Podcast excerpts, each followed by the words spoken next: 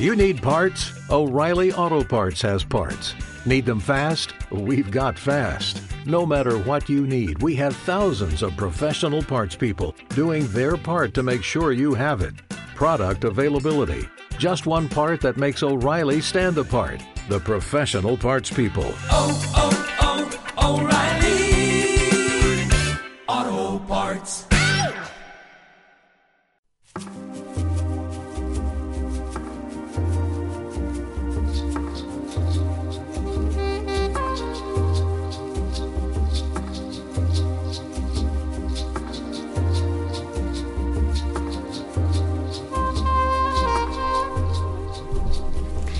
Buenos días, nos encontramos un domingo más en el espacio dedicado a la lectura, un libro en Radio Briviesca. En el día de hoy nos acompañan nuestros colaboradores habituales. Buenos días, José Ramón. Buenos días. Buenos días, Alejandro. Buenos días. En controles, Oscar. Buenos días. Buenos días. Y bueno, además hoy contamos con la con la presencia de Ángela, como ya dijimos el domingo anterior, que nos ha venido a hablar de un libro de Laura Gallego. Buenos días, Ángela. Buenos días. El, bueno, Laura Gallego es una escritora valenciana, nacida el 11 de octubre de 1977. Y pues bueno, eh, su literatura suele ser calificada como literatura infantil y juvenil especializada en temática fantástica. En el día de hoy hemos traído el libro Donde los árboles cantan, que bueno, eh, es un libro épico fantástico que nos va a narrar una historia pues que si os parece pues que nos la resuma un poco Ángela. Bueno, pues la historia trata de una chica protagonista llamada Viana que, eh, vive en Nortia, el reino de, en el reino donde vive, y se ve eh, el reino se ve conquistado por un grupo de bárbaros y ella tiene que sobrevivir y la obligan a casarse con uno de los bárbaros al que finalmente mata y se ve obligada a refugiarse en el gran bosque temido por todos los habitantes de Nor- Nortia donde conoce a Lobo, un guerrero, y finalmente también conoce a Uri, que nos va a llevar al, al corazón del gran bosque, donde nos van a descubrir el secreto de, de donde los árboles cantan. Sí, bueno, la historia eh, es mm, también un poco novedosa, ¿no? Porque normalmente nunca se suele narrar desde el punto de vista de una chica que normalmente siempre nos llevarían a esa gran batalla, ¿no? En la que se enfrentan los guerreros de Norte contra los bárbaros, pero no, simplemente nos narran cómo está ella en el castillo esperando a ver qué ha pasado sin saber exactamente lo que ocurre hasta que finalmente van a llegar los mensajeros que le dicen que hay que salir de allí, que están invadiendo los bárbaros que han ganado la batalla. Y la historia, bueno, eh, la autora, yo he leído algunos otros libros y la verdad que te introduce en un mundo fantástico muy bien.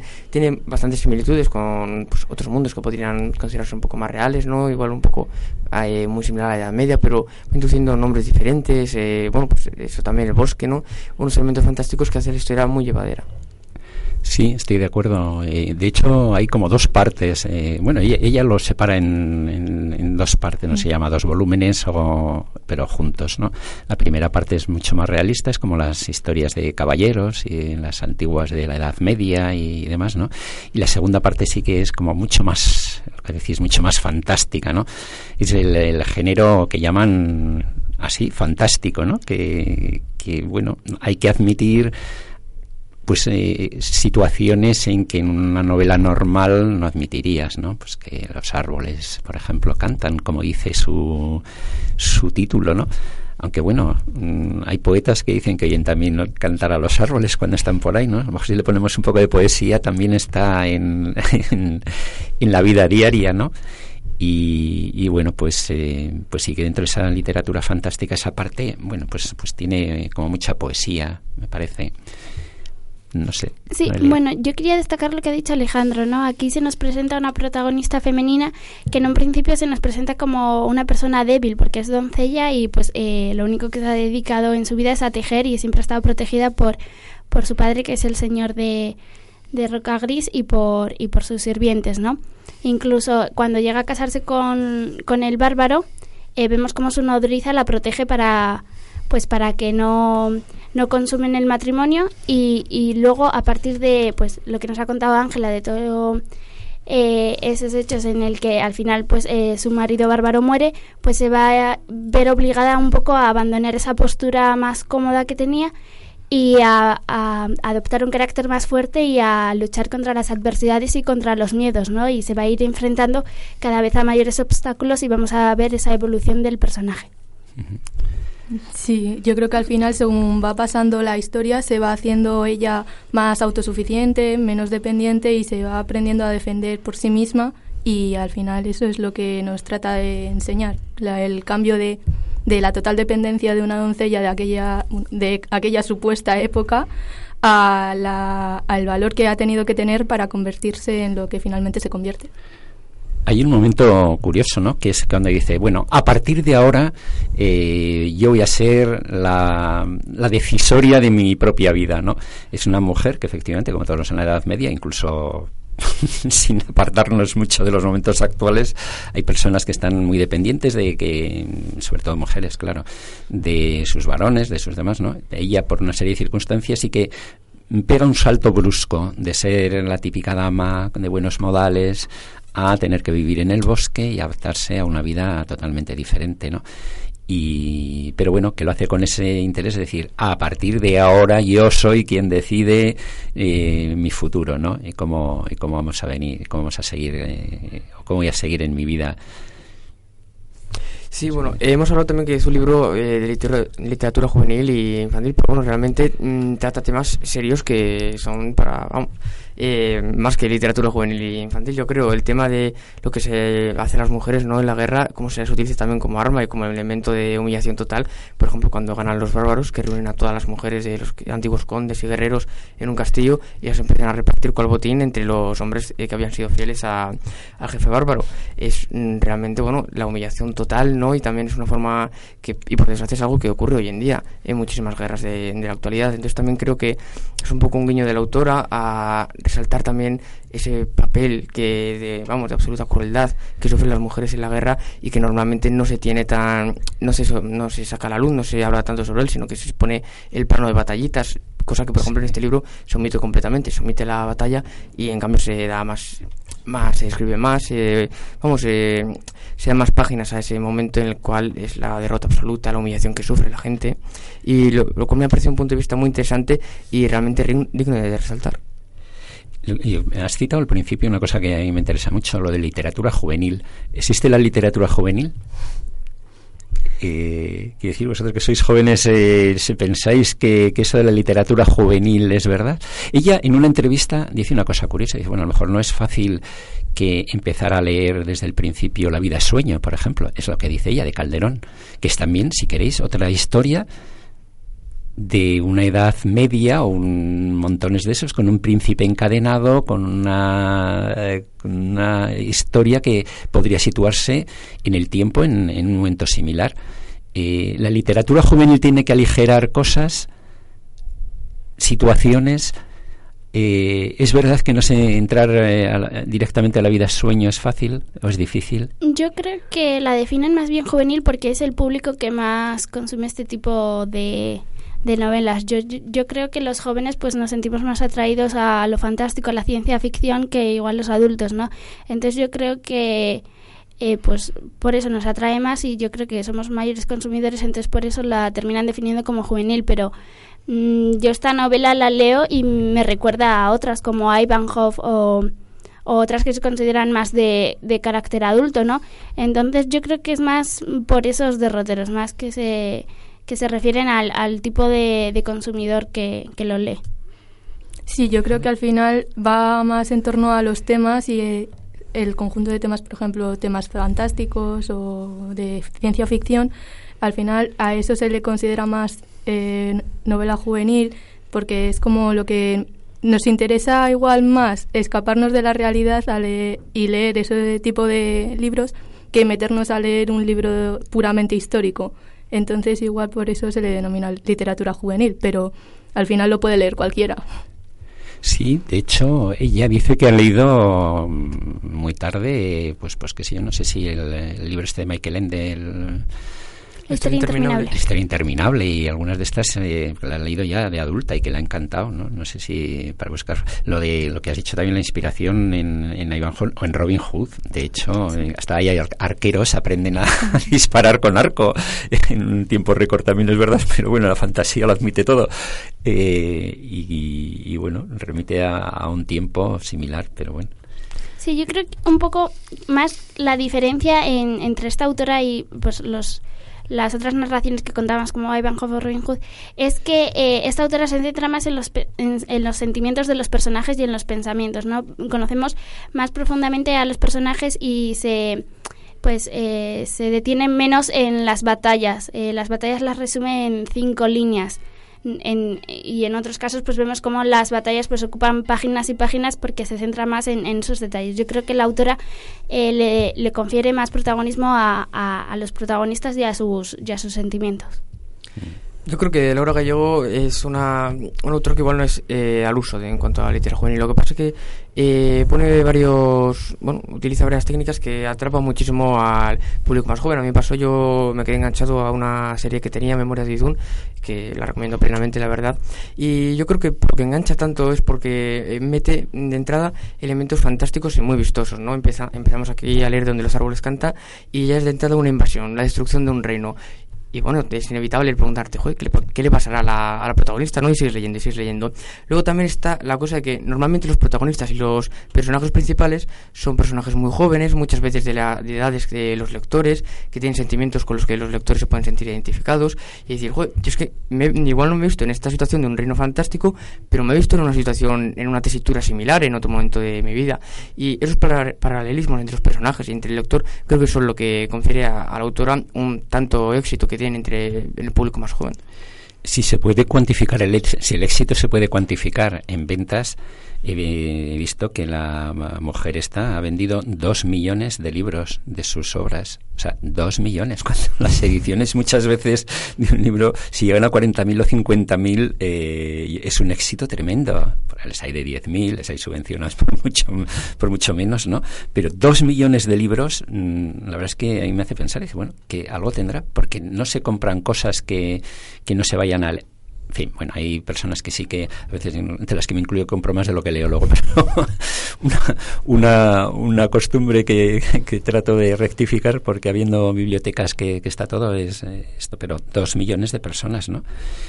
Eh, es que hoy la gente joven lee, porque ella en otra entrevista dice, hoy a los niños que leen los miran con desprecio, dice, y más si escriben, ¿es eso cierto? Mm, no sabría decirte. Yo sí que veo que eh, cada vez hay menos jóvenes que leen, aunque sí que he visto ahora que se está poniendo muy de moda los booktubers, que son jóvenes pues que eh, les mandan las editoriales libros y ellos te recomiendan y te hacen una reseña. Y sí que tienen muchos seguidores, pero yo creo que ya es más adolescente joven. Yo creo que los niños pequeños... Eh, les, los padres no incentivan lo suficiente la lectura, ¿no? Yo alguna vez he ido con mis primos a la biblioteca y y apenas hay niños ahí leyendo.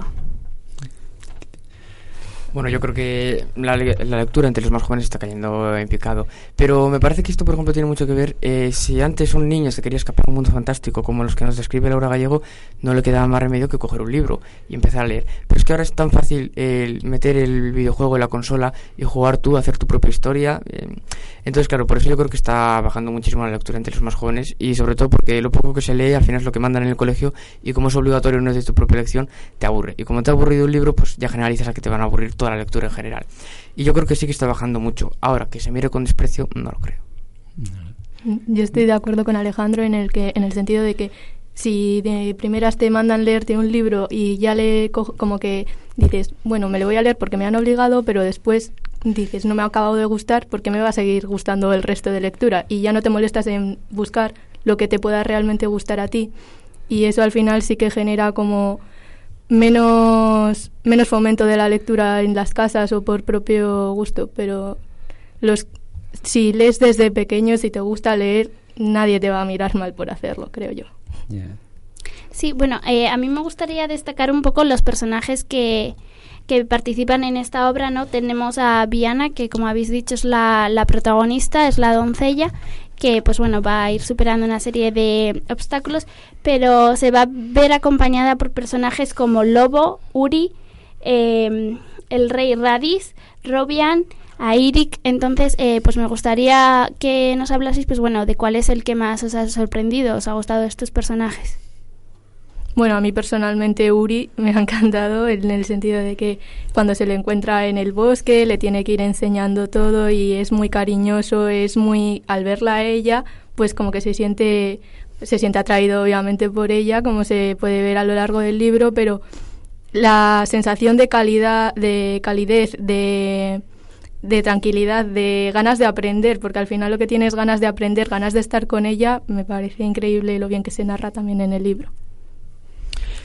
Yo la verdad que no sabría decirle, porque creo que una de las cosas buenas que tiene este autor es que mm, los personajes no se parecen mucho, no es como que estén todos cortados por el mismo patrón y no son personajes subordinados a la acción, sino que es al revés, la acción está subordinada muchas veces al personaje.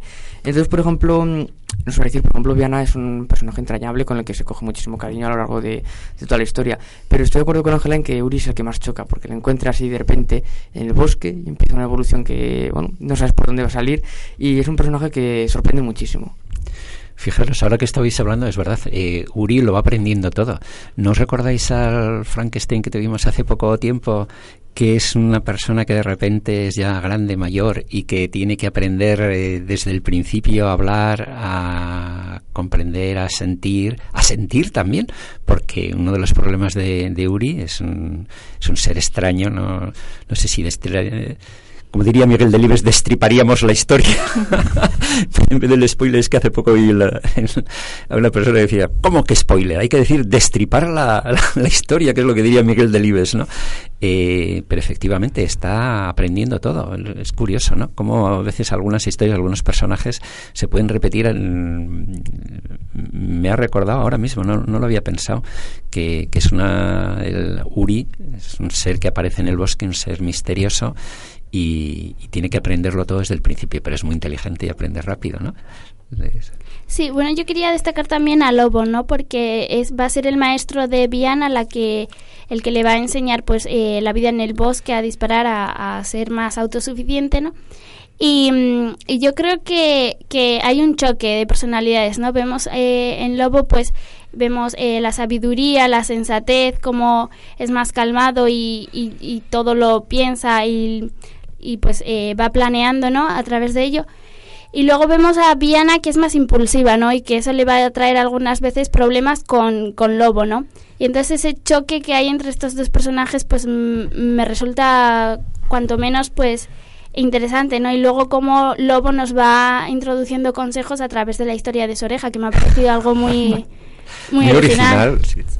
Sí. Y mm, me ha gustado, la verdad, esos hechos. Y luego también destacar que a principio de cada capítulo pues eh, nos narra como lo haría un juglar, ¿no? Nos cuenta un poco de, de qué va de qué va a ir el capítulo como un juglar y luego también destacar la figura de Oki que me parece realmente interesante.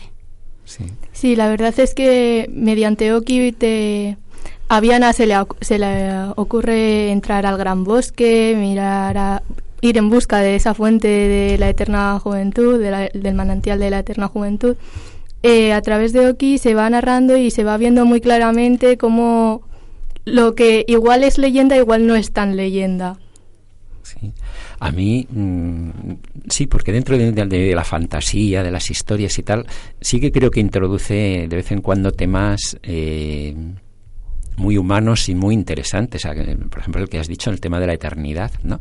Eh, si es una búsqueda de, to, de, de todo hombre o, no, o históricamente, no sé si de todos los hombres, porque mm, es el tema de la eternidad, no sé si, si es una bendición o es una maldición, ¿no? Pero ella eh, intenta buscar, hay un juglar que le dice que hay en, dentro del bosque una fuente de juventud, ¿no? de, mantenerse siempre joven y en búsqueda de ello. Luego encuentra otra cosa que no, quizá no, no destripamos, pero, pero, pero eh, es el debate de la humanidad. ¿Es bueno eso de buscar la, la eternidad? Eh, ¿Vosotros pensáis que, que, es interesante vivir eternamente y que, y que hay que buscar esas fuentes, esos manantiales? Y, por cierto que es un tema de mucha actualidad. Ahora la biotecnología está avanzando mucho y, y, bueno, mm, se está planteando si el transhumanismo es futuro, si, si nos podremos prolongar, no indefinidamente, pero muchísimo más, y eso es interesante o no. O hay que vivir lo que tenemos a tope y, eso. Pero sí que lo plantea, yo creo, ¿no? A través de esta búsqueda de, de esas fuentes inagotables de la eternidad. Sí, bueno, yo creo que, que, la problemática de la eternidad es si tú eres el único que te beneficias de ella o también eh, los demás seres, ¿no? O sea, si tú eres, vas a ser el único, como le pasa a Ulises cuando se lo proponen, y vas a ver morir a la gente que quieres, pues mm, a mí realmente no me interesa. Pero si los demás seres, pues, eh, si se van a mantener eternamente junto a mí, pues no lo sé. Yo creo que se me haría aburrido estar, que no disfrutaría tanto el momento y que, pues, al final... Eh, cuando algo tienes y sabes que lo puedes perder, lo valoras más que si te lo dan ya hecho. Sí, yo estoy muy de acuerdo con esto último que acaba de decir Noelia. el saber que tienes ese momento y que lo tienes que aprovechar al máximo es una sensación que con la eterna con la eternidad pues sí, no se podría disfrutar tanto. Dices bueno pues si voy a estar aquí toda la vida qué más me da hoy que mañana y al final pues no sacas el mismo rendimiento Sobre todo la eternidad lo que es es una idea muy atrayente para desarrollar historias, porque las búsquedas de los conquistadores españoles, eh, la fuente de la eterna juventud y bueno, todas las novelas que se han hecho a partir de este, de este, bueno, de este tema son interesantísimas y entretenidas. Eh, yo la eternidad, bueno, creo que por el momento es inalcanzable, pero lo que sí que es alcanzable es prolongar la vida humana bastante tiempo y yo eso sí que lo considero algo muy interesante. De todas formas, a mí me interesa lo que dice Ángela. Bueno, a lo mejor resulta que te abandonabas. Si tú sabes que, que tienes tiempo indefinido para hacer las cosas, no se daría un rebote hacia decir, bueno, ir dejándolo pasar. Eh. A mí me, acabaría resultando aburrido, efectivamente. Yo creo que lo, que lo que hay que hacer es vivir el día a día, lo que te dé que nunca sabes lo que va a haber mañana, pero bueno, eh, hay personas que están buscando mucho la, el futuro, digo, a través de, de eso. Sí, bueno, también quería destacar la figura de Robian, que igual en un principio, pues, bueno, contar que Robian es el caballero que se había comprometido con Viana, lo que pasa que a través de, pues, la conquista bárbara, pues, él eh, se le considera un traidor porque se, se acata las órdenes del nuevo rey y, pues, abandona a, a los, pues, a, a los partidarios de Nortia, ¿no? Y, pues, vamos a ver que incluso eh, llega a abandonar a Viana a su suerte, ¿no? Porque eh, pues eh, considera que no debe transgredir las órdenes de, del nuevo rey bárbaro.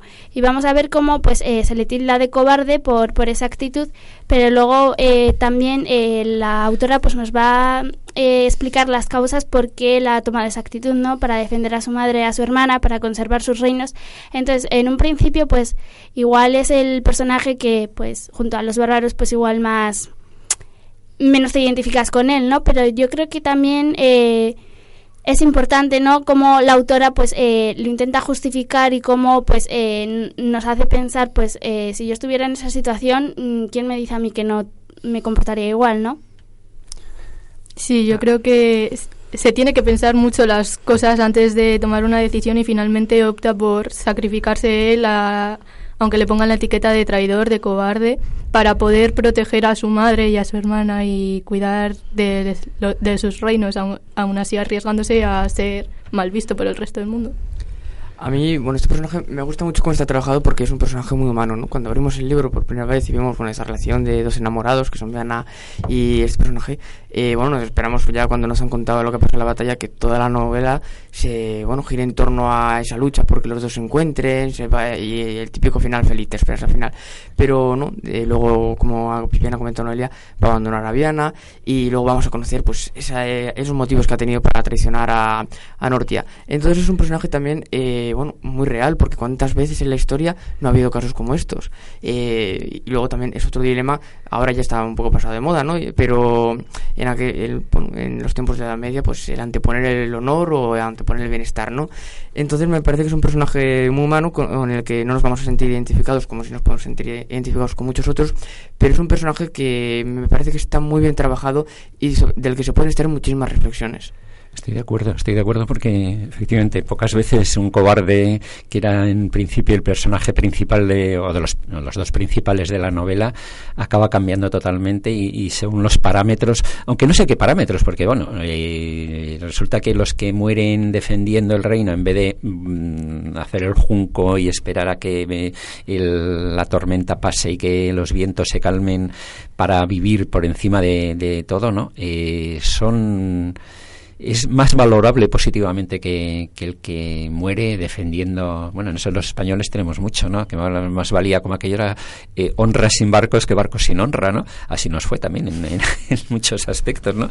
Pero es verdad que es un giro. Bueno, no sé si, si el, el Darth Vader de la Guerra de las Galaxias es un cambio también total, ¿no? Es un, de pasar de ser un personaje, un muchachito encantador, maravilloso y tal, a ser el personaje negro de, de la Guerra de las Galaxias, ¿no? Ese sí que es hay una transición tremenda. Pero en este caso yo creo que es más interesante porque hay un dilema moral que lo habéis planteado, decía Ángela, ¿no? Dice, lo justifica para salvar a, a su madre, perdón, y a su hermana. es como, como el mal menor, dice, abandona a mi novia que es una sola persona y que se, bueno ahí se las apaña que no la van a matar la van a vender a un a uno de los jefes que han bárbaros pero salvo a cambio a mi madre y a mi hermana no sé ahí justificado hay un dilema moral quizá no Sí, bueno, yo he de reconocer que al principio pues me esperaba que fuese una artimaña de él, ¿no? Para luego pues eh, rebelarse, pero vamos a ver que, que no. Y, y, la verdad es que pues eso sí que me resulta chocante, pero luego ya vemos eh, pues los dilemas que él tenía y por qué eh, toma esa decisión y yo sí que lo encuentro más justificable, ¿no? Pero sí que es cierto pues que mmm, ves a otros personajes que eh, pese a sus miedos pues se enfrentan a ellos y, y luchan por recuperar, ¿no? Entonces los veo como más valientes en ese sentido y, y pues son más atrayentes, pero yo es que tú te pones en esa situación y no sabes qué harías, porque es que de lo que se trata es de supervivir, ¿no? Y yo creo que de sobrevivir y yo creo que pues lo que hace Robian al final es sobrevivir, porque es que además eh, su situación tampoco es fácil, ¿no? Eh, para los bárbaros también es un traidor y eh, por tal, por tanto, pues tampoco es considerado como con gran estima. Le tienen como un poco perro vasallo y luego para, para sus, sus o sea, para sus eh, compañeros y para el pueblo de Nortia, pues es un traidor y, y, y tampoco lo, lo, lo, quieren ni lo, y lo ridiculizan por, por un episodio que pasa en el bosque, ¿no? Entonces, pues yo creo que tampoco es una situación fácil ni llevadera y luego vamos a ver cómo eh, ese estigma de, de haber traicionado a su pueblo pues le va le va a recorrer pues eh, toda toda su vida incluso a generaciones posteriores. Sí que sí que sí que va por ahí. Hay otro tema que no me resisto a, a sacar es eh, no hay en el una ideología bastante conservadora en el sentido de que lo importante que es que las doncellas eh, se mantengan vírgenes para llegar al, al final, en que mm, hay, hay, comentarios, dice, es que el pueblo nunca entiende lo que, lo que se le dice, hay que mandarle y darle las órdenes y bueno, porque si no, pues eh, la gente no lo entiende. ¿Hay un trasfondo de, de ideología conservadora no?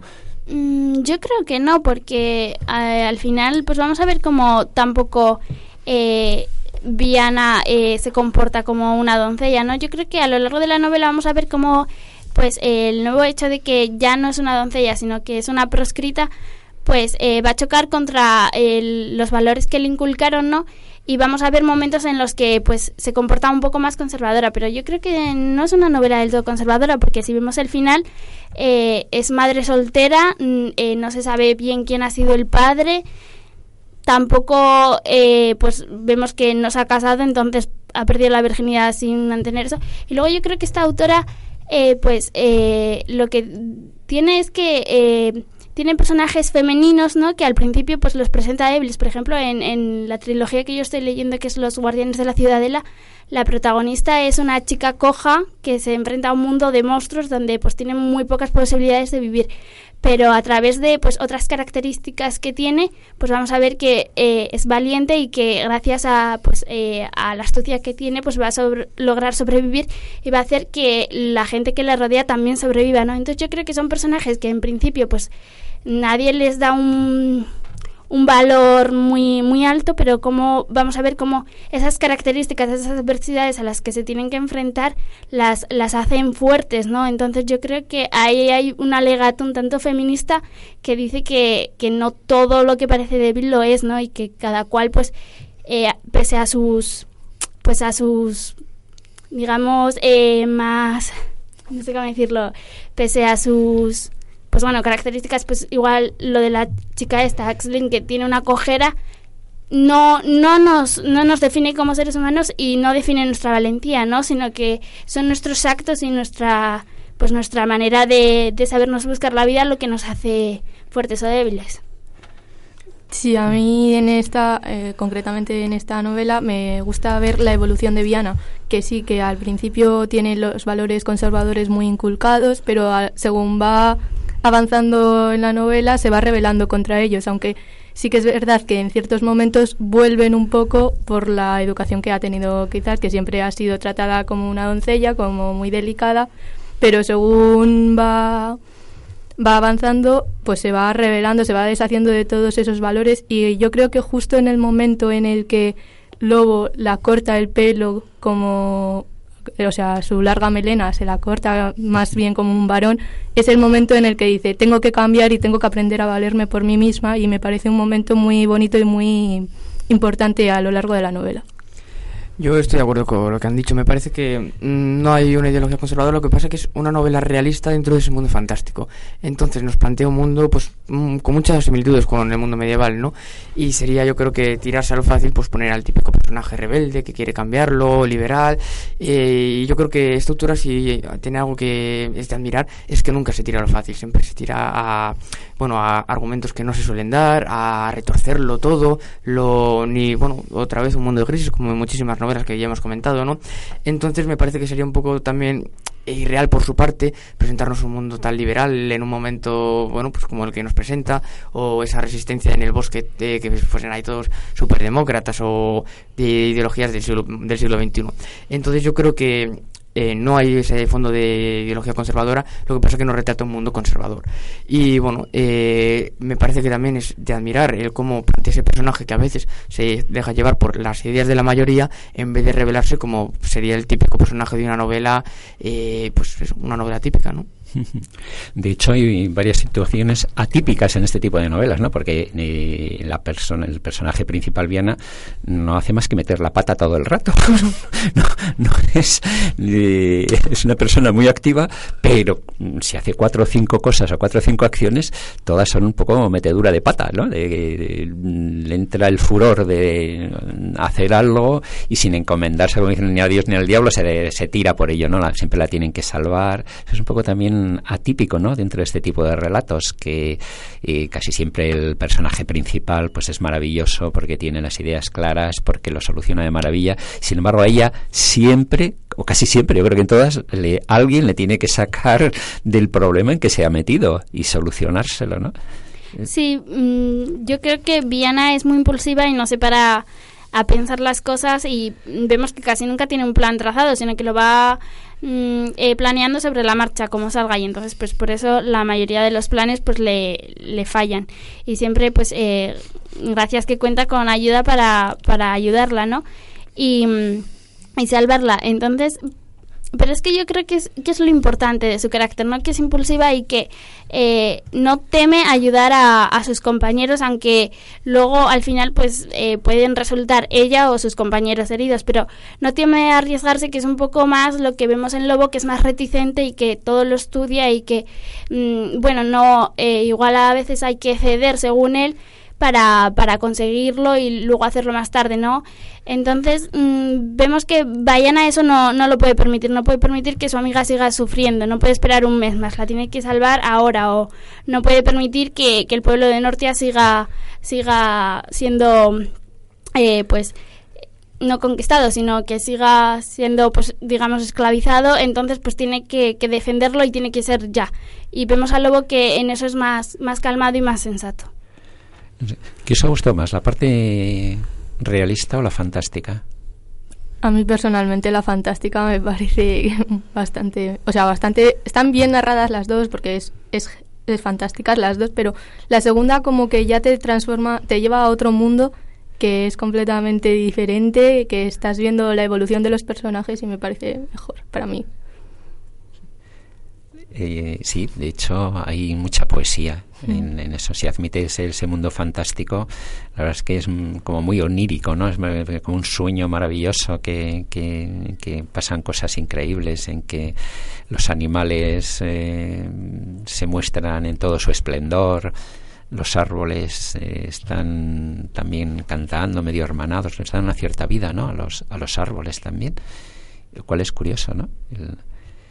Sí, además es muy interesante, bueno, en esta segunda parte, cómo se, la autora se recrea en las descripciones de uno de estos elementos fantásticos, pero yo creo que al final eso lo, ha hecho en todos sus libros, eh, tiene, perdón, consigue crear un, vamos, un mundo fantástico para nada al uso, ¿no? Muchas veces cuando se crean mundos fantásticos, pues son casi todos cortados por el mismo patrón.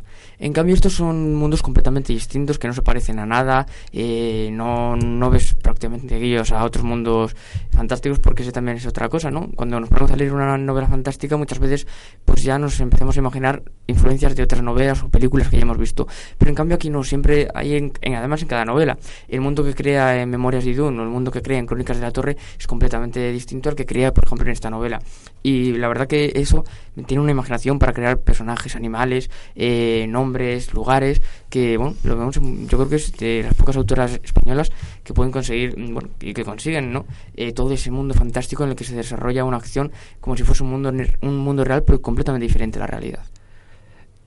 Sí, bueno, eh, yo a mí me gusta, eh, digamos, el epílogo final, ¿no? Cuando vemos cómo Oki pues nos deja como un matiz, ¿no? En el que, pues, eh, claro, tú, eh, yo la conclusión que saco es que el mundo es mágico, ¿no? O sea, todo, todo, toda leyenda, toda, toda, mm, todo cuento tiene, tiene algo de mágico, pero que puede ser realidad, ¿no? O sea, nos, nos lo lanza así un poco y yo creo pues que mm, no magia como tal se nos describe en el libro, pero yo creo que todo tiene algo mágico.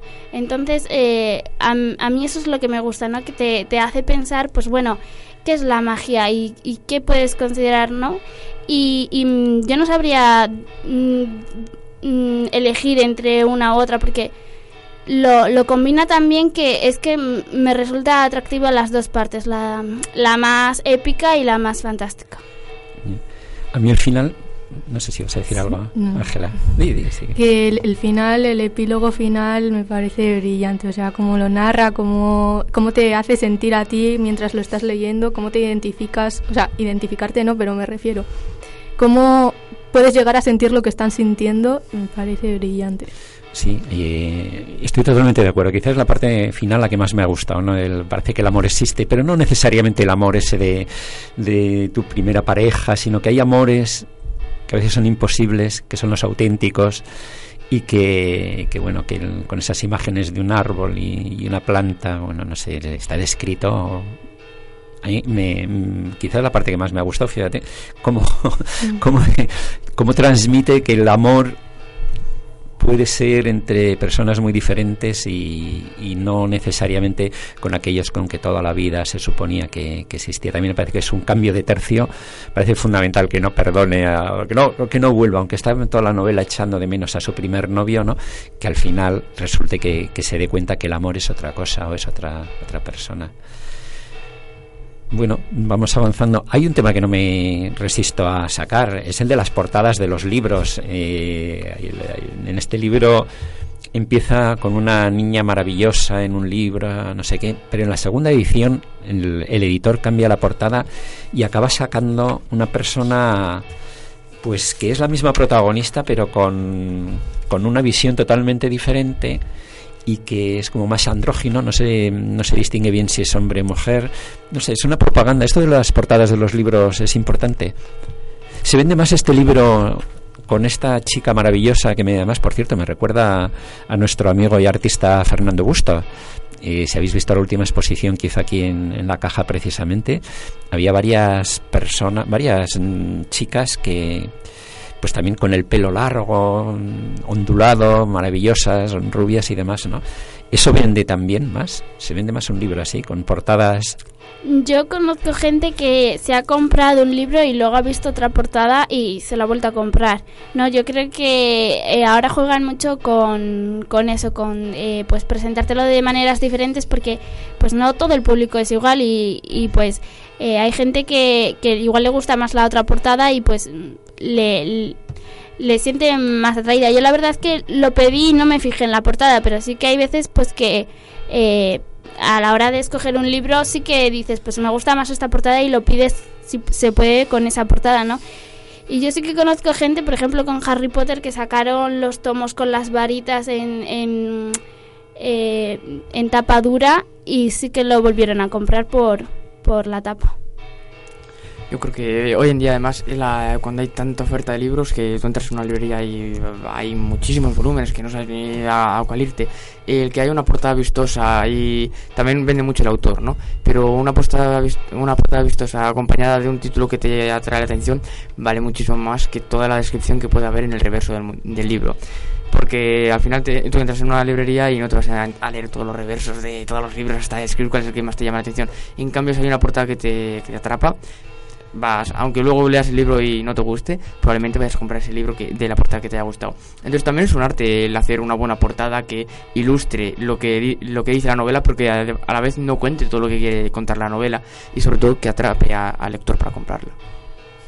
Sí, yo creo que es, las portadas precisamente de este libro muestran el antes y el después de Viana en la que comentáis en con la niña con el pelo largo es como la doncella que tiene que que está sola que necesita ayuda para salvar. Y en la segunda ya vemos una mujer que suponemos que es Viana porque lleva las vestimentas de un hombre con el arco y todo.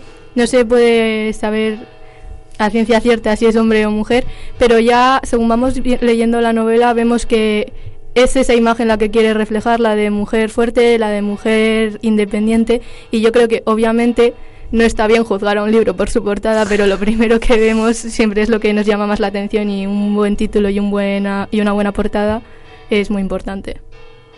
Sí, pues bueno, eh, si os parece vamos a hacer ya la ronda final sobre qué nos ha parecido el libro y pues si lo recomendaríamos.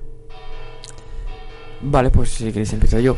Eh, bueno, a mí me ha parecido un libro que representa muy bien también lo que nos suele contar la, la, autora, ¿no? Representa muy bien su literatura de ese mundo fantástico, pero dentro de lo fantástico realista. Unos personajes muy trabajados, que no son los personajes al uso de la literatura juvenil. Es literatura, juvenil, sí, pero no es literatura juvenil al uso. No, no es la clásica de un protagonista entrañable, bueno en todo y un malo muy malo que haya que machacar en toda la novela. Entonces me parece que son libros muy interesantes. A mí la verdad que me ha gustado menos que cuando los leí hace pues ya cuatro, cuatro años, cuando me leí Memorias de Idun, que fueron una serie de novelas de la misma autora que me atraparon. Y yo la autora, sobre todo en las más tempranas, eh, en los cursos finales del colegio, principios de la ESO, lo recomiendo muchísimo. Tiene novelas que, bueno, bajo esa apariencia juveniles, pues introducen también temas como los que hemos comentado, ¿no? Que no son para nada juveniles. Y son novelas que recomiendo mucho. Eh, yo, bueno, lo que he dicho, eh, me ha gustado menos que otras novelas, pero supongo que también por la edad. Entonces la autora me parece completamente recomendable. Eh, sí, a mí me parece que la manera que tiene de narrar eh, Laura Gallego te atrapa, te lleva completamente a otro mundo, según van pasan como que igual con otros libros dices, bueno, lo dejo aquí y ya mañana sigo, pero con esta autora es siempre tienes ganas de más, no puedes dejar de leer, es te atrapa, de, o sea, es que te, te, atrapa, te sientes en ese mundo, te sientes parte del libro, parte de la historia y me parece eso muy importante. También eh, yo pienso que según va evolucionando la autora, evolucionamos nosotros con ella. La manera de escribir es también distinta a la manera que tenemos de entenderlo. Por ejemplo, si este libro yo me lo leo dentro de cinco años, posiblemente pueda sacar mucho, muchos más matices y pueda verlo desde otro punto de vista que ahora y yo eh, recomiendo infinitamente a esta autora con cualquiera de sus novelas porque me parecen todas fantásticas. Sí, eh, yo creo que es un libro que se lee bastante fácilmente, es, es, que sigues la intriga muy bien y que, bueno, y que aunque está clasificado como literatura juvenil, y me hecho gracia que Alejandro dice que ya no necesariamente lo lee con la misma ilusión, sí que quizá haya un momento en que efectivamente estos libros, bueno, eh, sirven como introducción, empiezas a leer, te aficionas a leer, que es lo, quizá lo fundamental, y de aquí puedes pasar a, como dice ella, a la vida es sueño, pero, pero como inicio no está mal. Yo creo que sí que, que, puede, que puede ser interesante. Y de hecho, dos millones de personas no pueden estar equivocados comprando, comprando sus libros. Sí, pues eh, yo la verdad es que este libro no, no, lo conocía hasta ahora, pero ha conseguido pues eh, lo mismo que otros, ¿no? Engancharte. Yo creo que lo que esta autora consigue es que te atrape la historia y que, pues lo que decía Ángela, no, no deses terminar de o sea, desees terminar cuanto antes la historia y no, no aparcarla. Yo creo que, pues, pese a que tiene 477 páginas, eh, lo lees como si fuese uno de 200, porque es que eh, lo coges y no, no lo sueltas hasta que lo terminas.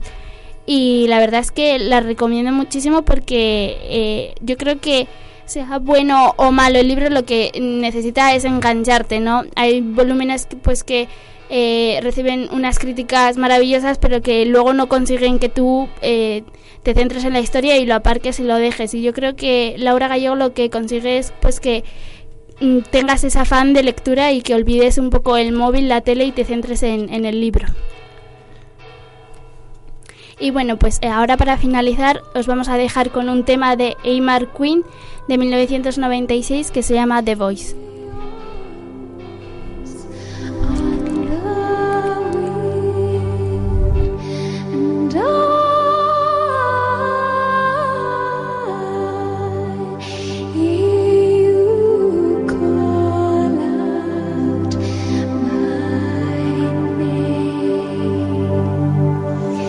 Listen, my child, you say to me, I am the voice of your history.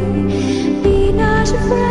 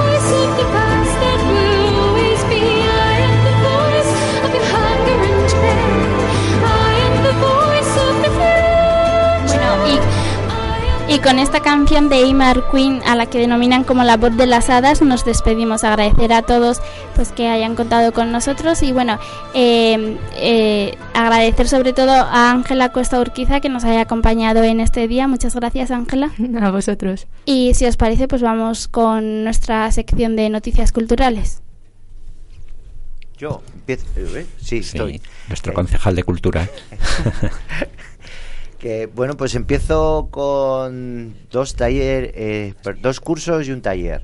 El taller, como ya hemos hablado bastantes veces aquí, el taller de radio, que se dará inicio el 28 de febrero a las 18.30, 6 horas, 6 y media de la tarde, que es para mayores de 14 años. Está puesto ahí, pero los de 13 también pueden venir. Eh, y es un taller de pues, todo contenido práctico 100% que tiene tipos de programa, de tipos de programa de radio que se pueden hacer, perder el miedo a hablar en público, mejorar la pronunciación y la vocalización, manejo de la mesa de mez- mezclas y control de sonido y aprender a crear tu propio programa de radio. Eh, pues para apuntarse es ir al espacio joven, al hospitalillo, o también podéis mandar un correo Radio Briviesca, es info arroba radiobriviesca.com.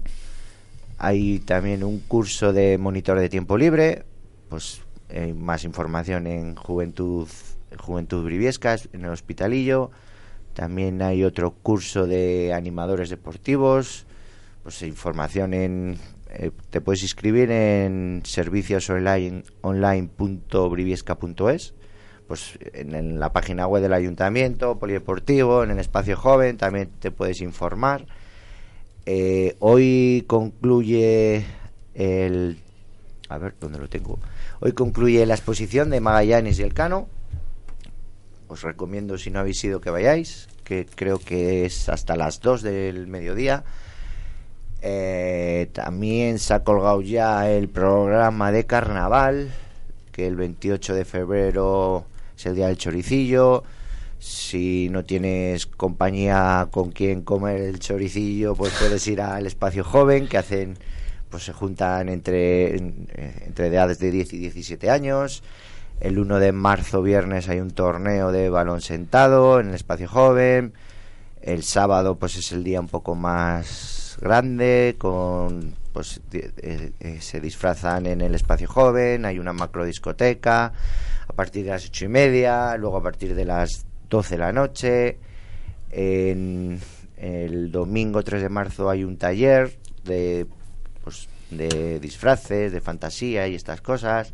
El mar- el lunes 4 de marzo hay una proyección de una película en la Casa Cultura, proyección es El hijo de Bifón y el martes pues el- la famosa el entierro de la sardina con su chocolate eh, ¿Qué más iba a deciros? También se ha presentado el programa de, del Día de la Mujer, que tiene varias...